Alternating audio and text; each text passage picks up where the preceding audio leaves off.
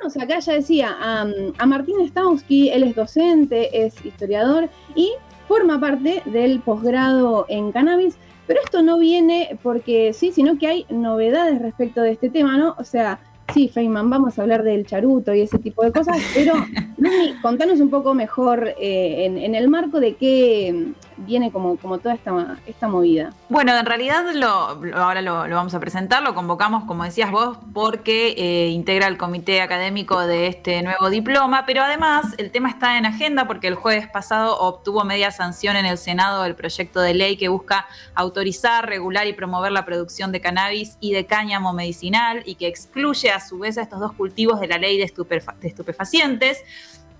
Por otro lado, se conoció que la empresa Fan Azul, que pertenece a fabricaciones militares, que cerró en 2017 y que, bueno, producía una serie de, materiales bélicos, se va a dedicar ahora al testeo de cannabis medicinal. Entonces, bueno, toda la movida de eh, esto, cannabis medicinal, súper en agenda, el tema se está debatiendo, ahora va a pasar a diputados. Y nuestra querida universidad, acá Martín, te contamos que somos casi todos eh, y todas, eh, nada, salidos de ahí, ¿cómo se dice? Born and Raised de la Universidad Nacional de Quilmes. Bueno, resulta que siempre a la vanguardia tiene un diploma superior en cannabis, em, regulación y política de drogas. ¿Cómo estás, Martín Stauski? Historiador, músico, docente, ¿qué tal? Hola, ¿qué tal? Todo eso. Eh, y algo más, que son cosas que a lo mejor no se pueden decir, pero bueno, lo dejamos a la imaginación de cada uno. ¿Docente de qué materia en el diploma, para ya ir metiéndonos? Bueno, en el diploma eh, estamos en un seminario que es el Seminario de Cannabis 1 junto con, Florencia Corbele, que, es antropóloga, y hacemos una presentación más formal de todo lo que tiene que ver con la política de drogas, con los usos históricos, antropológicos, sociales de, la planta. Lo que quiero dejar en claro que el, el, diploma, a pesar de que está focalizado en cannabis, es también sobre regulación y política de drogas, o sea, es bastante más amplio que solamente el estudio de la planta, aunque la planta es la estrella de todo esto y se lleva todos los premios, ¿no? Pero eh, fundamentalmente está pensado más en un plano más abarcativo que permita pensar políticas públicas. Bueno, y ya que me hace el pie, porque esta es una de las preguntas que teníamos eh, pensadas, el posgrado habla de política de drogas, ¿no? Nos quedamos con cannabis porque, bueno, diploma superior en cannabis, venimos de esta agenda política que habla sobre, sobre la despenalización del cannabis, pero ¿Por qué la centralidad de, poner el cannabis en el título y no otras? Digamos, esto tiene que ver con justamente que está más instalado el tema, que es la sustancia que buscamos despenalizar frente a otras que quizás tenemos otros proyectos. Eh, ¿Cómo entender esto en el marco de políticas de drogas que, propone este, este diploma? Sí, tiene que ver también con lo que es específicamente la coyuntura, ¿no? O sea, si uno lo piensa esto en términos históricos, se va a dar cuenta que esta discriminación no existía. ¿Eh? entre lo que es el cannabis, lo que es el opio, lo que es la misma cocaína, eh, belladona, un montón de sustancias que fueron eh, en términos naturales provistas por la naturaleza. Sin embargo, hay, como ustedes saben, o la gente que está escuchando a lo mejor no conoce demasiado, pero hay distintas clasificaciones acerca de las, de las distintas, de los distintos tipos de sustancias. y el cannabis, bueno, es una de las drogas que están más aceptadas, mayor de uso social tienen, es la que menos daño causa eh, en términos psicofísicos, no deja de ser una sustancia exógena al cuerpo, eso está, claro, eh, pero bueno, con todo el movimiento canábico que ya tiene décadas eh, a nivel mundial y en Argentina también viene luchando bastante desde abajo, esto permite poner a la planta dentro del foco, ¿no? Imagínate si, si haríamos sobre eh, cocaína, pondríamos cocaína, lo que sería eh, una, locura, se nos vendían todos encima. Diploma de posgrado en cocaína, heroína. sí, ya eh, un, artículo que creo que fue en Crónica puso la marihuana en las aulas, ¿no? Como que si todos estaríamos yendo a, dar clases y a cursar drogados, pero no, no es el objetivo, ¿no? Nosotros lo que estamos planteando es desde una mirada más académica, introducir el debate, que es algo que está sucediendo en la actualidad acerca de la utilización de la planta de cannabis, pero siempre acompañando eh, las políticas públicas, ¿no? Porque esto es efectivamente lo que, lo que le va a dar un énfasis aún, eh, y, y, como bien plantearon ustedes, pionero en la Universidad de Quilmes. El cannabis forma parte de nosotros desde hace por lo menos 10.000, 12.000 años, de acuerdo a cómo uno lo pueda llegar a ver, de acuerdo a, las, a, las, eh, a, los estudios que, se van eh, realizando en, distintos lugares del mundo. eh, y podemos pensar que también muchísimo tiempo más hacia atrás, ¿no? Pero bueno, políticas prohibicionistas que son prácticamente recientes del siglo XX, estamos ahora en casi ciento y pico de años acerca de estas primeras cuestiones y sirven para, presentar el tema de esta planta que no solamente sirve con usos eh, recreativos, lúdicos, sino terapéuticos y, medicinales, como ya está eh, científicamente comprobado, ¿no? Como para una publicidad podemos poner. Sí, científicamente y casi que está avalado, casi casi que está avalado legalmente en nuestro país, ¿no? Como decíamos eh, hace un rato. Sí, casi, casi, ese casi siempre son los grises, los, los preocupantes dentro de todos estos temas. Es un paso importante, claramente la ley es un paso importante, lo que, lo que estabas mencionando vos, Ludmila, recién, es, un avance. Eh, también la ley que se implementó el año pasado con relación a la posibilidad del autocultivo, pero siempre enmarcado en un registro que es el ReproCan, pero dejando un gris muy fuerte y la posibilidad de que se siga aplicando la, ley de estupefacientes, que tiene que ver con la persecución al consumidor. Y eso todavía está muy lejos y es el objetivo primario de todo esto, ¿no? Con relación a lo que es la cultura canábica. Después tiene que ver otra cosa, lo que es efectivamente el diploma, pero eh, se está dejando afuera lo más importante, que es el cultivo para las personas que son consumidoras que no tienen por qué dar una discriminación acerca de la utilización de la planta, si es recreativa, si es medicinal, si es terapéutica, ¿no? si es gastronómica, porque hay un montón de, utilidades que se le pueden dar a la, planta. Estamos hablando de la ley de estupefacientes y de la penalización que todavía persiste de esta sustancia, no sé si es la palabra correcta o suena un toque estigmatizante o de este cultivo, podríamos decir, eh, que es el cannabis. Y acá te quiero hacer una pregunta eh, por ahí más cultural, digamos. Eh, a ver si vos compartís esta, esta afirmación o al contrario te, estás en desacuerdo. A mí me pasa que dentro de la burbuja, por supuesto, que habito, ¿no? Como todo es eh, una burbuja que es etaria, porque es de cierto, de cierto rango etario, que es urbana, que está mediatizada por las redes sociales, que es progre, me da como la impresión de que el consumo canábico está lo que se dice socialmente despenalizado, ¿no? E incluso en gente que eh, no lo consume, incluso ya la generación de nuestras madres y padres, muchos están al tanto de los consumos de sus hijos y medio que hacen como que no lo ven. Yo te quiero preguntar si vos compartís esta, esta eh, afirmación o si es justamente producto de una burbuja y pensás que en Argentina todavía falta dar discusión para que se dé esa despenalización social. Ah, bueno, bastante amplia la pregunta, pero voy a ver si la puedo más o menos eh, tratar de descifrar rápido ahora. Yo eh, entiendo lo que vos planteás, pero para mí la lectura tendría que ser un poco más profunda, que para mí tiene que ver con una cuestión de clase, eventualmente, más que una cuestión eh, geográfica. Y los pobres son los sectores populares, por decirlo de alguna manera, los trabajadores, son los que siguen sufriendo esta persecución por parte de, las, de, las, fuerzas, eh, de las fuerzas represivas del Estado. Es muy probable que, y esto también tiene que ver con el proceso histórico de las plantas y también de las drogas o sustancias, también es una discusión muy grande acerca de, de, cómo se clasifican, ¿no? Bueno, el diploma también se va a trabajar esto. Yo no soy especialista acerca de la terminología formal, cuál es la que debería aplicarse, si es una sustancia, si es una droga, si, es psicotrópico. O sea, hay, un montón de discusión también sobre estos temas. Pero lo cierto es que eh, históricamente la planta estuvo muy vinculada al poder, estuvo muy vinculada a los estamentos, estuvo muy vinculada a las clases sociales, ¿no? Y a partir de la década del 10, del siglo XX, con la famosa ley Harrison, que es la ley, la primera ley de drogas que, que Estados Unidos la aplica después de los años 20, los años 30, en los 70, eh, eso fue claramente estigmatizándose a un sector popular. Y hoy tenemos un avance con relación a esto y como bien vos lo planteás, para definirlo, ¿no? Aunque es bastante complicado decir un sector progresista. ¿Cómo se mide un sector progresista? Es, complejo en términos de las ciencias sociales.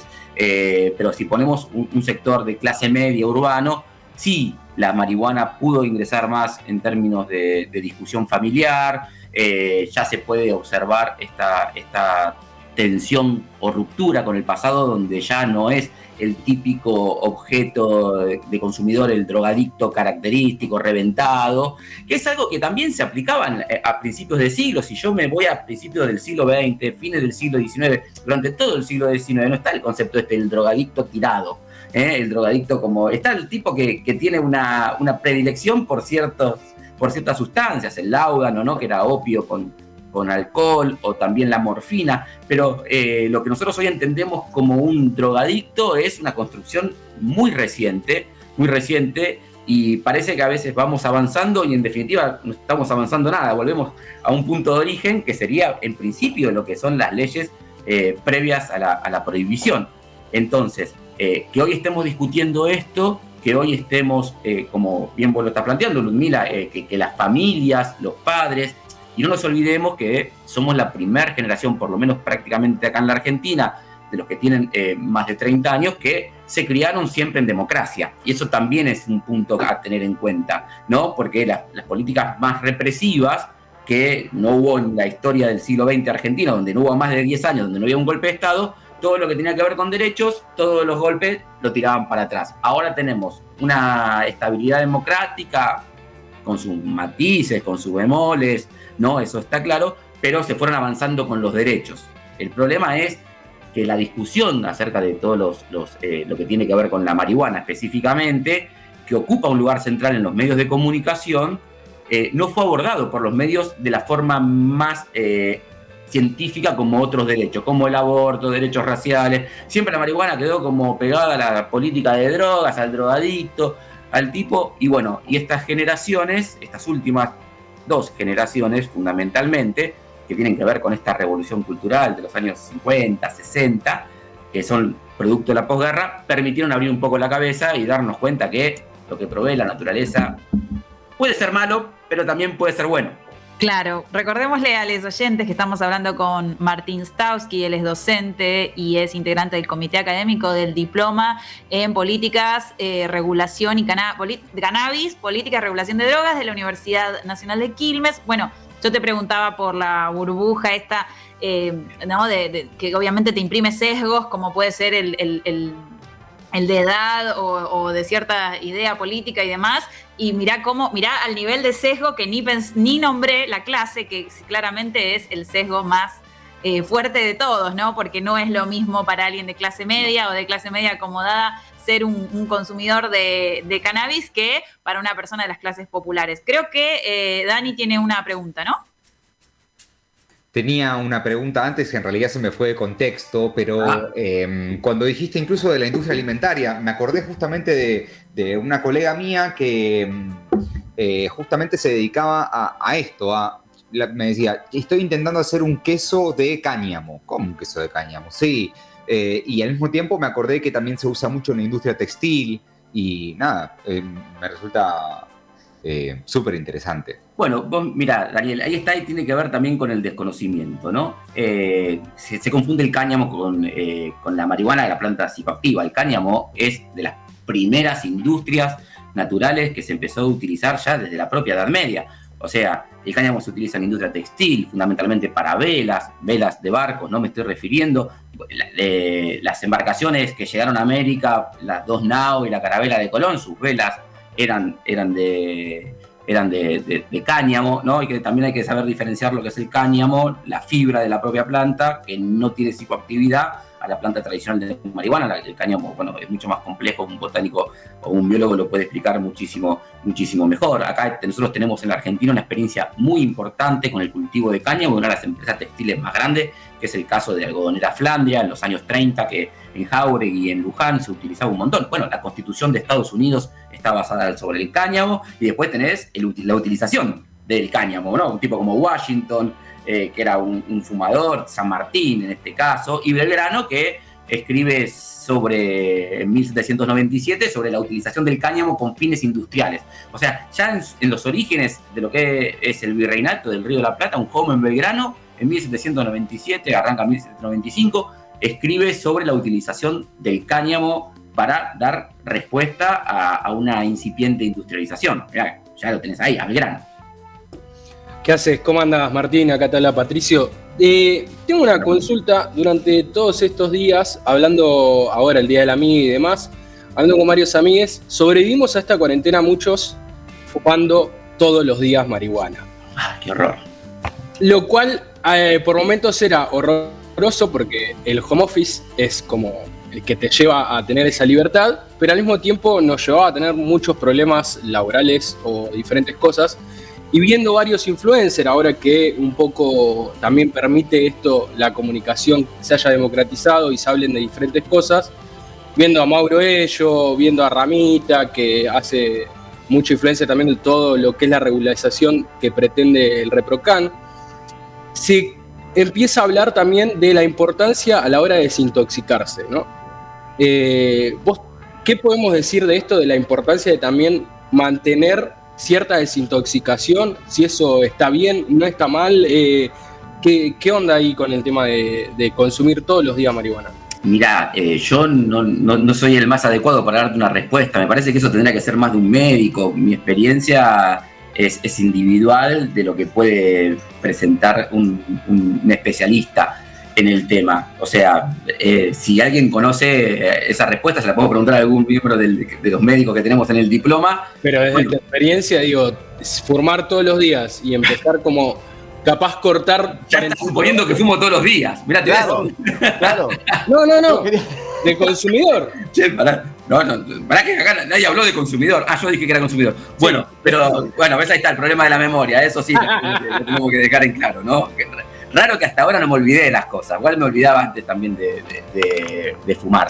Eh, no, yo no, sé eh, qué significa eso de la desintoxicación y todo lo que tiene que ver con el lavado y cuidado del cuerpo una apreciación más individual, es que a mí me hace bien, me sirve, me permite estar más relajado, soy usuario medicinal, estoy inscrito en el ReproCan, o sea, eh, no solamente lo tengo como usuario eh, recreativo, sino también vamos a ponerle, no quiero hablar la palabra medicinal, me parece más terapéutico, eh, y hasta ahora yo no, para mí el caso de una desintoxicación sería una mala palabra eh, no creo, me parece que una desintoxicación saldría cuando respiro en la calle, ¿viste? Y me siento más sano.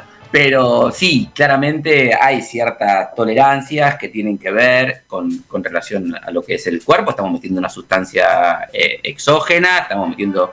Eh, lo que hay que hacer, me parece, y hay que quedar claro, es concientizar y educar con relación a los riesgos que conlleva el consumo de, cualquier sustancia. Entonces, si vos lo tenés, eh, ahí queda la experiencia de cada uno. Martín, tenemos un millón de preguntas. Como verás, te trajimos y te vamos a preguntar todo lo que tenga que ver con cannabis, no.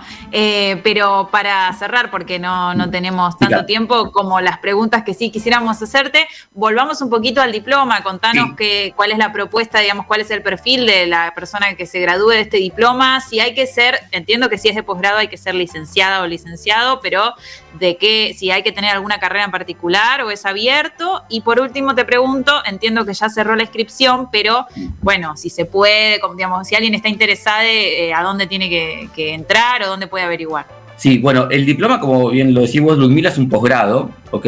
Y como todo posgrado, se necesita cumplir con ciertos requisitos. En este caso es, lo ideal sería tener título universitario o carrera terciaria de cuatro más años eh, acreditado por el Ministerio de Educación. Eh, eso sí, porque estamos hablando de un posgrado. Con relación mm, a, la inscripción, sí está cerrada y fue verdaderamente un éxito. Tuvimos más de 200 inscriptos cuando un, curso no puede tener más de 45. Estamos teniendo un problema ahí con todo eso, con relación a las inscripciones. Y se van a abrir recién el año que viene. Eh, hasta esta altura no, estamos viendo cómo lo podemos cerrar porque es una problemática bastante importante el tema de los docentes. No hay tantos especialistas en el tema. Entonces, hasta el momento lo que tenemos es una inscripción cerrada con... con eh, Lista de espera. Vamos es que de acuerdo a la política de la universidad estamos tratando de que no. Claro. Entonces, es que sea bastante abierta y las personas que cumplan los requisitos es probablemente que ingrese. Estamos discutiendo a ver cómo lo vamos a implementar sin tratar de dejar a nadie afuera. Pensábamos algo, Luis Osler, que que es el director, que él ya pensaba en más de 200, después todos nosotros que venimos del mundo más académico pensábamos en 30, 40, y bueno, la verdad que se nos terminó yendo de las manos. ¿Es, virtual? Es virtual, sí, es virtual, y estamos pensando ya eh, en, ir más allá, en, hacer estudios de, especialización o de maestría, eh, que es algo muy, muy, muy necesario para la, para la coyuntura actual. Gracias Martín por este tiempo compartido con nosotros. Lo pueden después buscar en los recortes de, Spotify en nuestro canal y ojalá conversemos de nuevo cuando seguramente dé que hablar un poco más este diploma. Sí, hágame acordar porque me olvido, no sé si les dije. Era Martín Stauski. Muchas gracias. Docente, historiador, músico e integrante del comité académico del Diploma en Cannabis, Políticas y Regulación de Drogas en Argentina. ¿Querés bancar la comunicación independiente? Invítanos un cafecito en cafecito.app barra 25 horas.